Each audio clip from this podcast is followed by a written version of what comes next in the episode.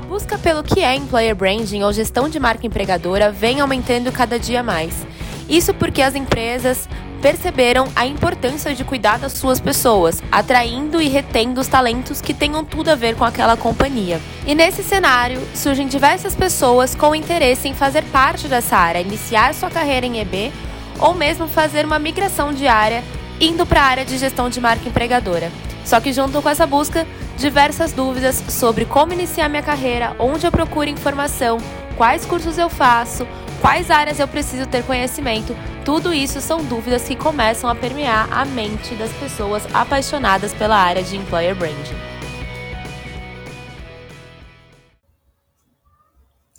Fala pessoal, bem-vindos a mais um episódio do Employer Brand Podcast. Agora com um tema super interessante que já já a gente aborda com vocês. Para quem não lembra, meu nome é Carola Fuente, eu sou especialista de Employer Branding na Stone. É, sou uma menina de 26 anos, tonalidade de pele branca, morena, cabelos longos. Estou aqui no cenário do quarto da minha casa, que, mais uma vez, desde 2020, é o meu cenário aqui de trabalho. E aí, já apresentando um pouquinho da nossa convidada, para trazer um tema super interessante, que é como tornar o seu RH mais empático.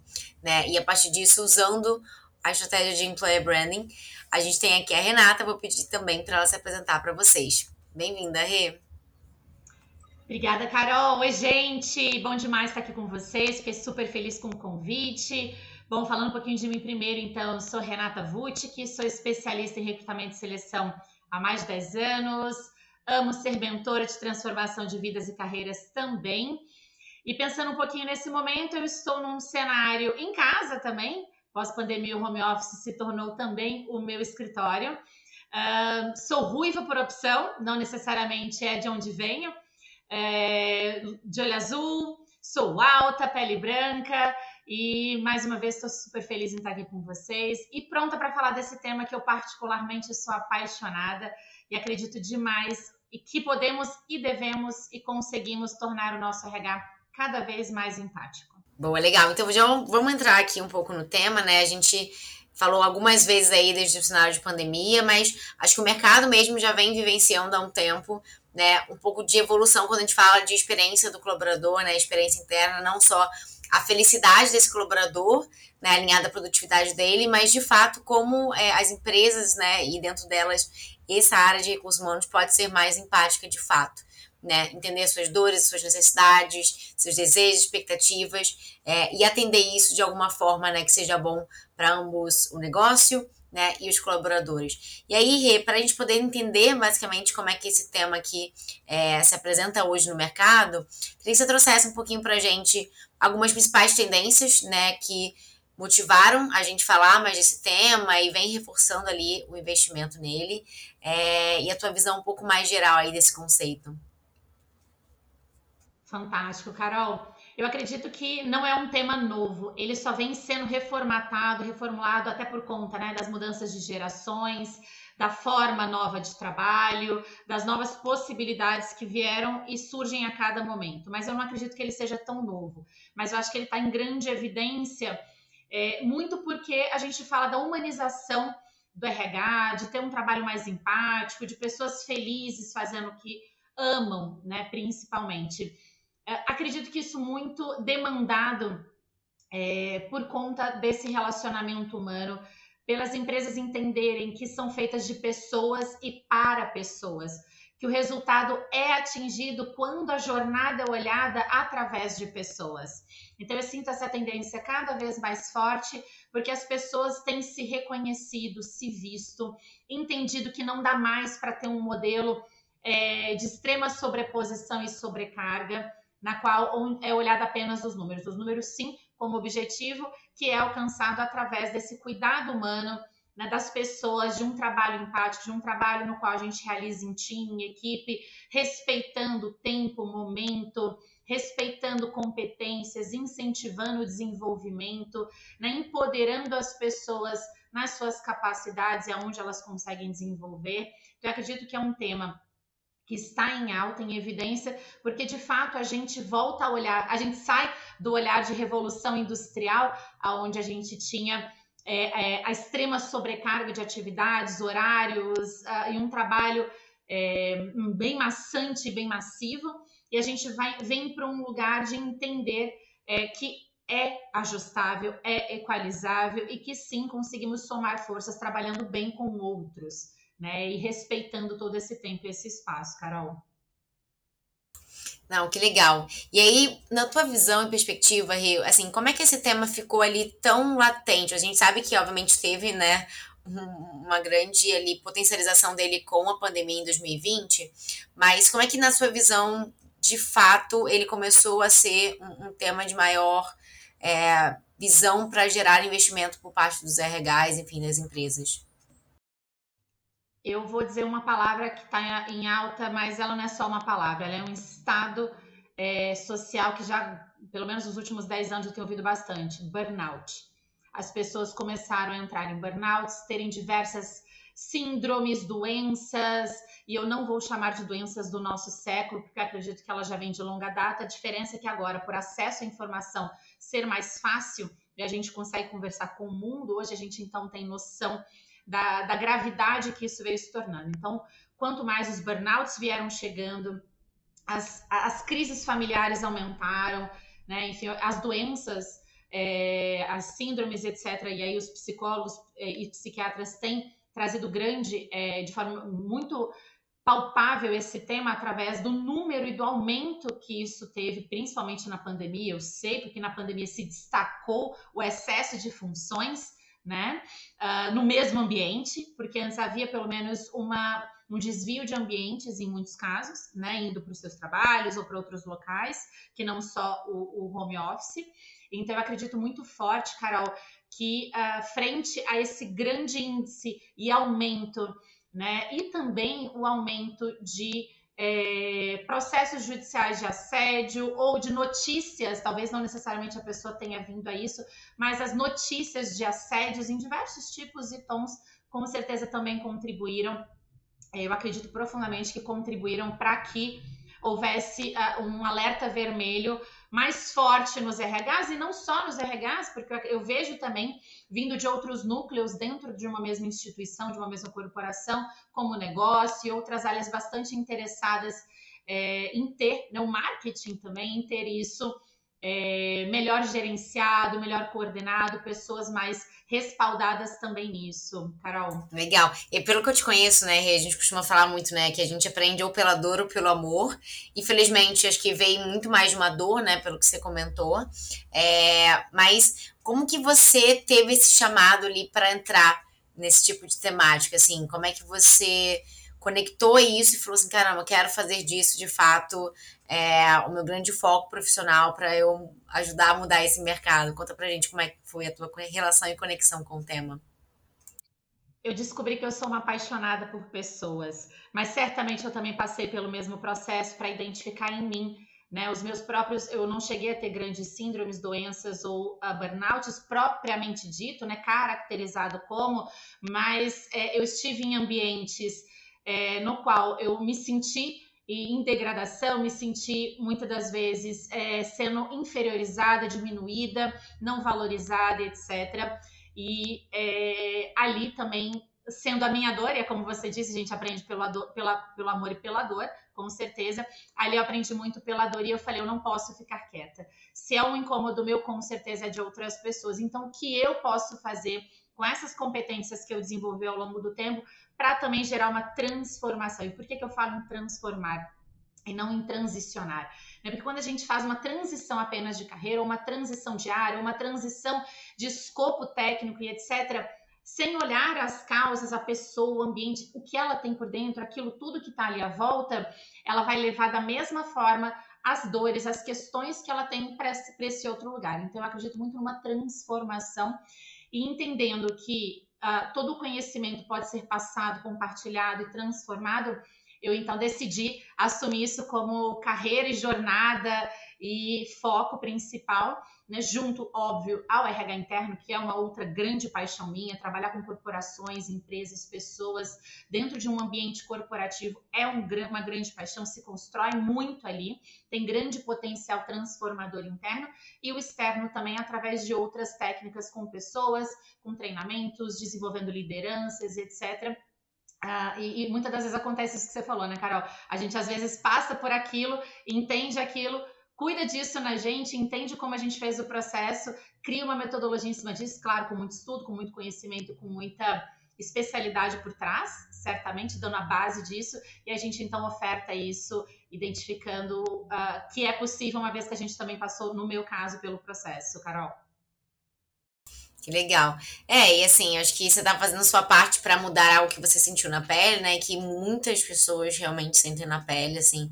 Então, acho que já fica aí meu parabéns. Eu acho que, de fato, é muito genuíno esse teu propósito. É, mas a gente sabe que, às vezes, por mais que a gente tenha muita certeza do propósito, né? Às vezes as pessoas não enxergam, né? E não conseguem se conectar com esse tema tanto quanto a gente e tem certas resistências, né? Eu queria entender da sua parte, assim, na sua vida pessoal, sua vida profissional ali autônoma ou dentro desse mundo, né, de empresa CLT, teve alguma resistência que para você foi um pouco ali mais impactante? Se sim, como é que você superou isso? A gente sempre fala que a vida, né, do, desse empreendedor nunca é fácil, sempre tem. Mas conta aí pra gente, para que a gente possa também inspirar um pouco o nosso público. Com certeza. Acho que eu acredito profundamente que o primeiro, o prim, a, primeira, a primeira pessoa de resistência fui eu mesma. Né? Eu, eu precisei lidar, encarar de frente o meu ego, encarar de frente os meus erros, os meus medos, ressignificar erro é, como grande possibilidade de aprendizado. Né? Então, a primeiro, o primeiro marco de resistência fui eu mesma e eu fui procurar ajuda, fui procurar mentores, psicólogos, profissionais que já vinham nessa jornada. Então, fiz uma longa jornada dentro disso nos últimos anos é, e ainda é uma longa jornada, com certeza, para os muitos próximos. Então, eu, com certeza, foi a minha primeira resistência, identificando que eu estava com um problema latente dentro de mim, eu estava infeliz fazendo o que eu fazia, no formato que eu fazia. Eu amava trabalhar com pessoas, em corporações, etc., mas aquele formato ou os tipos de ambiente, eu era completamente infeliz. Eu era aquela que odiava o, a música do Fantástico no final do domingo. Então, Hoje eu não tenho esse problema, por mais que eu não assista, mas eu não tenho esse problema. Eu gosto muito da semana, de todos os dias. Acredito que outros fatores, né? É, eu sempre tive muito apoio da minha família nas minhas decisões, as mais malucas possíveis. Então, é, esse não foi um fator externo que me afetou, pelo contrário, ele foi muitas vezes a minha base para conseguir. Sei que muitos não têm, e por isso que eu entro para buscar essa base junto com as pessoas. Mas sim, certamente enfrento isso nas corporações, Uh, muito porque a gente se acostumou com o que é ruim. E a gente acredita que, ah, mas está dando certo, por que mudar agora? É, e como que a gente vai fazer isso? Ah, mas vai ter um impacto e o orçamento, etc. Então a gente tem muita resistência, porque a gente tem sempre os números, sempre as finanças pesam, e o medo do novo, a mudança, o ter que fazer algo diferente, etc. Então a gente tem uma grande resistência nesse sentido, já rompida em muitos lugares. Claro que o rompimento é o primeiro passo, depois vem outras ações de sucesso, microações de sucesso na sequência, que aí é uma segunda jornada e ela é mais, né, mais longa, né, para a gente trazer a mudança efetiva é, e de fases, ciclos, porque a todo momento a gente precisa mudar novamente. Mas certamente uh, teve isso, e como eu superei, é não desistindo. Né? Eu tenho uma frase que eu gosto muito: desistir não é uma opção. Né? Então eu vou, eu vou com amor, eu vou acreditando, sempre disposta a ouvir, a entender, né? Muitas das vezes tendo que confrontar de novo as minhas próprias resistências a todo momento, mas uh, na certeza de que o mais importante é a mensagem, não o mensageiro que sou eu. Né? Levar essa mensagem de transformação, entrar na ação para que isso seja possível. É, e tem muito RH abraçando, tem muitas pessoas nessa jornada junto comigo, é, em muitos lugares do mundo, e isso é reconfortante, isso dá força, dá engajamento. Então, eu acredito que a gente está indo numa linha extremamente positiva, Carol. Ai, que massa, né? Tem uma frase que eu gosto muito, né, do, do Victor Frank também, que ele fala, né, que tem um porquê luta por qualquer como, né? Enfim, então acho que você tinha de fato um propósito, um objetivo muito latente, também do qual você já né, sentiu na pele, e por isso você se manteve ali muito resiliente todo esse processo e passou também essa primeira resistência pessoal, né? Hoje, assim, o que, que você encara como seus principais objetivos, né? Prioridades no tema? O que, que você acha que o mercado precisa atingir e é atrás disso que você acorda todos os dias ali motivada para fazer a sua parte para isso? Cara, eu acredito que o primeiro e mais importante é o autoconhecimento. Porque na sequência vem a autorresponsabilidade, porque quando a gente entende a gente, onde a gente está, onde a gente quer chegar, quais são as nossas dificuldades, quais são nossas fortalezas e etc., a gente entra num lugar chamado, que eu gosto de chamar de aprendedor. Né? Quando eu entro em campo de aprendizagem, todos, eu, eu abro o meu pensar para mais possibilidades. Eu não fico fechada, limitada, rígida. Não, eu me torno mais flexível, mais capaz. Então, eu acredito que como principal objetivo é levar mais de autoconhecimento para as corporações, porque, de novo, porque é feito de pessoas para pessoas. Os negócios nada mais são do que pessoas para pessoas, né? Não existe uma grande máquina atuante tomando decisões, é o ser humano a todo momento. Então, para mim, o, prima, o primeiro objetivo é desenvolver mais o autoconhecimento nas pessoas. Isso é possível em qualquer cadeira, qualquer pessoa é capaz de trazer isso para si e multiplicar isso levando para outras pessoas. Então, o foco 2 é desenvolver mini mentores, como eu gosto de chamar, né? Pessoas que estão dispostas a isso e elas levam para outro, que leva para outro, e a gente tem aí um cascateamento positivo e aquela máxima, né? Se você conhece seis pessoas no mundo, você conhece o mundo todo. E se você incentiva um, que incentiva um, que incentiva um, eu acredito que em algum momento a gente vai ter é, uma grande é, é, potência mundial, olhando para pessoas com empatia, por conta do autoconhecimento, do autoentendimento e, consequentemente, do outro. Quando eu me entendo, logo abro esse campo para o outro também ter entendimento na minha vida e assim sucessivamente. Né? E o que eu acredito como um marco para as pessoas fazerem isso é o estudo. Né, o estudo, seja individual, seja coletivo, seja em livros, uh, virtualmente, presencialmente, não importa o formato, desde que ele seja bom, né? Mas o mais importante é estudar, aprender, se colocar em campo é, para conhecer mais formas, possibilidades, pensamentos e estar aberto a isso. E a partir disso, não só estudar, porque o que a gente estuda, a gente precisa aplicar, é entrar em ação. Eu gosto de dizer sempre ação com amor, é para não ser aquela coisa rígida também, ter que ficar lá e tá sofrendo, não é a qualquer custo, né? Então, para mim, é, autoconhecimento através do estudo e trazendo aplicação tátil no dia a dia, na, em pequenas ações diárias, em vários campos da vida, e principalmente nas atividades que envolvam profissionais à sua volta, seu gestor ou seus liderados, né? Enfim, todas as pessoas à sua volta, para que isso possa ser multiplicado. Legal, é, foi o que você falou, né? A gente no final do dia é muito protagonista, né? Então, acho que a gente é o primeiro responsável para garantir isso enquanto profissionais, que todos nós somos, né? E a gente fala muito de RH empático, então, claramente, também essa área de RH, de gente, pessoas, né? É muito responsável. Mas além deles, assim, o que, você enxerga, Rê, como outros principais atores dentro desse processo que podem também é, falar do assunto, ou introduzir, guiar, enfim. Quem você acha que são as outras pessoas que podem participar desse movimento? Sem medo nenhum de ser redundante, toda e qualquer pessoa disposta a isso. O cargo é importante, tem várias referências por conta, né, de você ter é, a, a, possibilidade de engajar ainda mais ou de ofertar coisas dentro das corporações. Então, principalmente as lideranças, mas eu toda e qualquer pessoa, eu acredito profundamente que é possível de fazer. Trazendo para um tom mais é, é, hierárquico, corporativo, certamente as lideranças, né?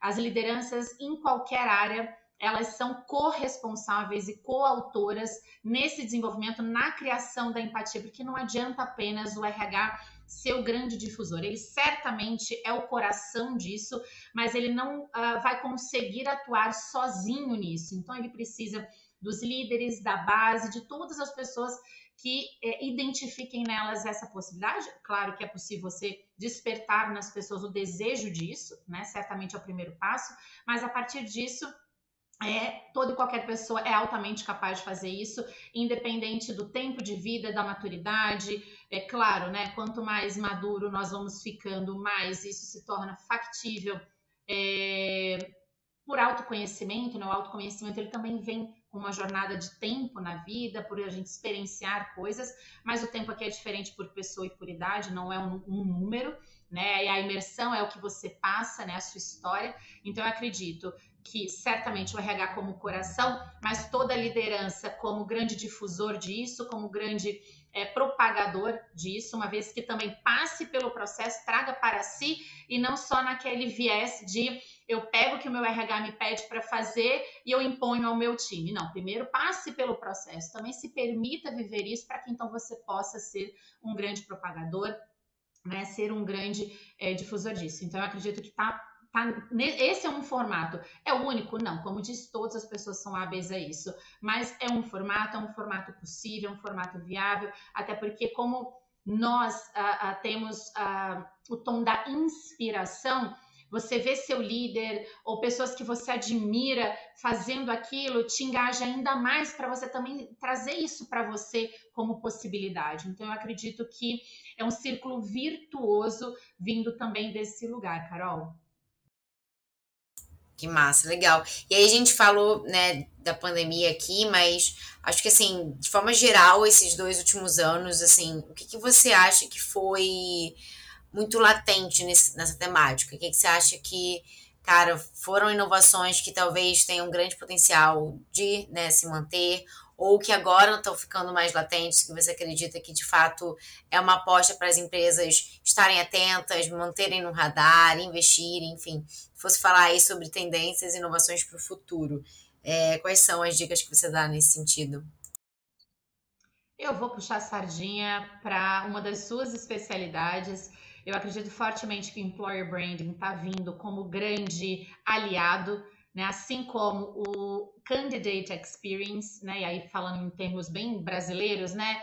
É, o cuidado com o seu funcionário, com o seu colaborador, o cuidado com o seu candidato durante o processo seletivo, né, trazendo empatia, trazendo acolhimento, trazendo. É, eu brinco que a gente pode sim ser showman né, nesse momento, a gente pode fazer é, é uma entrevista diferenciada, a gente pode fazer um processo interno com esse nosso funcionário para que ele se sinta parte.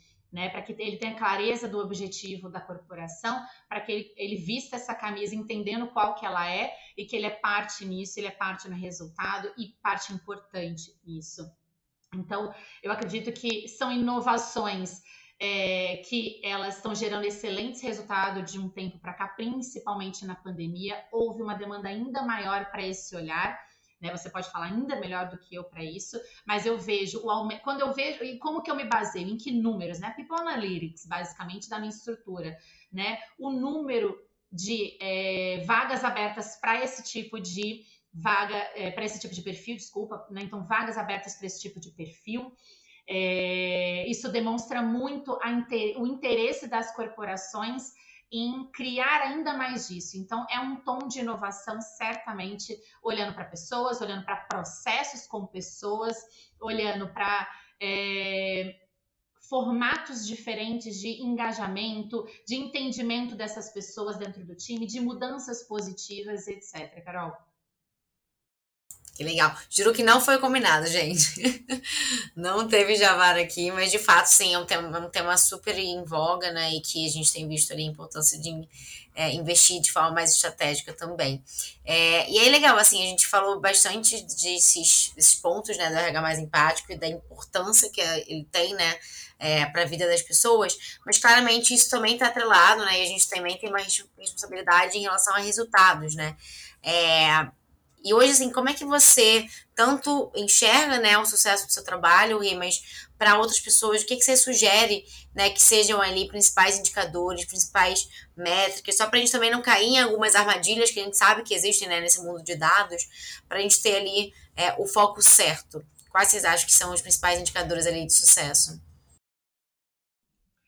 Tem alguns indicadores que são sutis, mas muito importantes, por exemplo, o feedback, né, ou os é, dos meus mentorados, uh, das empresas para as quais eu presto serviços de mentoria, treinamento e desenvolvimento, etc., que é o feedback de sucesso, de resposta, de satisfação, que é, é, é altamente é, metrificável, com pesquisas de satisfação, literalmente, e o próprio feedback que eles te trazem nos momentos de conversa, etc., são os feedbacks sutis, mas extremamente importantes, porque a partir dali você entende como propagar isso, como aumentar e quais os ajustes precisam ser feitos, né? Outras métricas importantes também é, quando a gente fala, por exemplo, de recrutamento e seleção, que é o, o, a, o carro, né, a abertura, a porta de entrada para as empresas.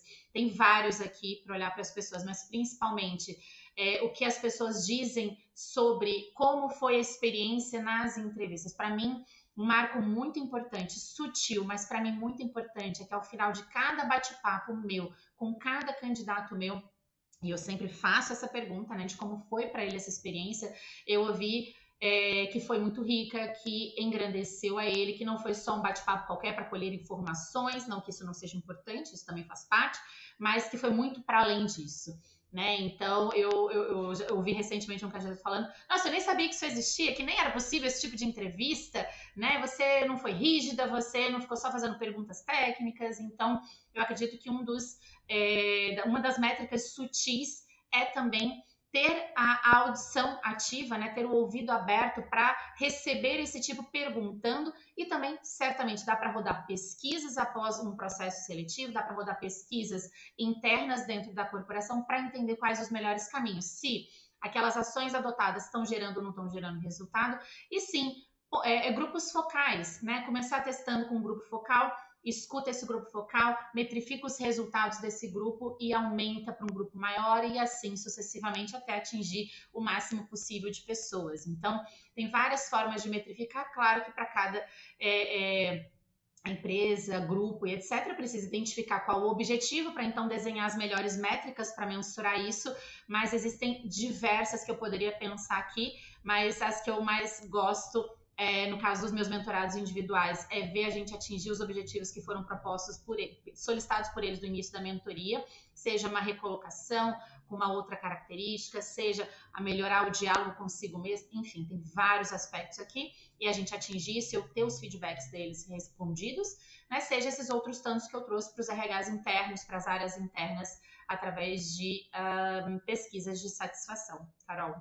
Que massa, nossa, muito legal. E assim, a gente vê muito como as empresas, elas de fato têm assumido cada vez mais um papel de responsabilidade mesmo, quando a gente fala né, social corporativa, mas é, como entes da sociedade, a gente tem que estar atento a todos os movimentos que estão acontecendo, a gente tem de fato um, um grande potencial transformador né, como você falou, é, não só a gente vinha né, no movimento de investir mais em diversidade, inclusão e assuntos nesse sentido, agora também cada vez mais, sobretudo potencializado pela pandemia, essa questão de empatia, de fato entender essas dores, necessidades, é, escutar as pessoas e de fato atender ali é, o que elas precisam. Então, acho que todo o seu trabalho tem sido bem interessante né, para de fato fazer uma diferença real no mercado que a gente vivencia hoje. Tá super atrelado, como você falou, ao tema de employer branding, né? Porque quando a gente fala de uma experiência de trabalho, tem uma parte grande, né, de, de experiência interna e a gente precisa de fato é, fazer com que as pessoas elas tenham experiências memoráveis. Né? Não é só uma troca ali de valor por um ganho financeiro, né? As pessoas realmente querem se realizar pessoal profissionalmente, né, nas suas carreiras. Então, acho que muito legal o trabalho que você vem fazendo. Que bom que você superou todas aquelas resistências ali pessoais, né? Enfim. Mas eu queria muito te agradecer por toda a tua participação e queria te abrir espaço também para deixar algumas mensagens finais, alguns aprendizados aí para a turma. Ah, fantástico, Carol. Fiquei super feliz com esse convite. Se eu puder convidar as pessoas que estão aqui a alguma coisa é a autotransformação. Sim, toda mudança dá trabalho, nem toda mudança é confortável, é, mas é possível, é viável, e depois, quando a gente chega lá no marco que a gente gostaria, ou da, enfim, baseado nas mudanças que a gente está trazendo para a nossa vida, a gente olha para trás e a gente fala, uau, ainda bem que eu fiz. Né? Eu sei que teve todo o investimento de tempo, de energia, de dores, de amores, de alegria, de tristeza, mas vale a pena. E se alguém é, é, pedir, hey, então por onde eu começo nessa jornada? Busque livros é, de autoconhecimento, de autorresponsabilidade, busque profissionais que possam te acompanhar nisso numa fase inicial ou numa fase mais avançada, caso você já esteja nessa fase mais avançada. E o mais importante, não desista se ficar difícil. Né? É, lembra de mim te dizendo, desistir não é uma opção, vai com amor, né? vai que vai dar bom. Né? Não, não pare a um metro do ouro, né? Como um, diria, eu esqueci agora o nome do autor, mas depois eu trago para vocês. É, um, não sei se foi o, o, Enfim, esqueci o nome do autor. Mas não parem a um metro do ouro, sigam em frente, definam um objetivo, descubram várias formas do como atingir e se permitam ir atrás disso, né? É, olhar para as pessoas que estão à volta de vocês, fazer com que isso seja possível. Né? É desafiador, é desafiador. Né? A pandemia trouxe muitos desafios, eu concordo, mas é possível a gente fazer algo de muito bom com isso, que nós possamos olhar para tudo isso como oportunidades disfarçadas, né? E a gente consiga fazer o RH um lugar mais empático, as, as áreas internas mais empáticas, né? As empresas sendo vistas de fora por possíveis candidatos mais de forma mais empática, de forma atrativa, interessante, né? com processos humanizados, respeitosos, de acolhimento, gentis e por que não divertido, porque a vida também é feita de alegrias e diversão. Então, eu acredito que é uma grande, é uma grande soma de fatores, pessoas e especialistas nisso. Então, é, eu acho que tem muito para a gente construir aqui. Tem espaço, sim, para todo mundo trazer né, é, o que aprendeu, o que conheceu e etc. E fazer uma grande soma para a gente transformar. E não é começando do grande, é começando das pequenas ações do dia a dia né, com nós mesmos e com as pessoas à nossa volta. Isso já vai gerar uma grande transformação quando a gente soma todas elas a um grande contexto. Carol, então obrigada mais uma vez. Estou sempre à disposição para estar aqui com vocês. Amo esse tema, amo pessoas. Contem comigo. E você que está ouvindo, continua, continua, porque eu tenho certeza que você está no caminho e que tem muito mais. E o mundo precisa de você, dos seus conhecimentos, da sua disponibilidade, da sua disposição e da sua capacidade continua que vai dar bom. Ai, que inspirador, maravilhosa. Obrigada, Rei. Obrigada aí por todos os seus aprendizados. E acho que, de fato, esse é um espaço, né? Um formato para inspirar as pessoas mesmo à ação, à transformação, enfim. Então, muito obrigada ali por ter aceito o convite, por esse tempo e dedicação aqui com a gente. É, e para você que está nos ouvindo também, enfim, contamos com vocês no próximo episódio aí do nosso querido podcast. Grande beijo.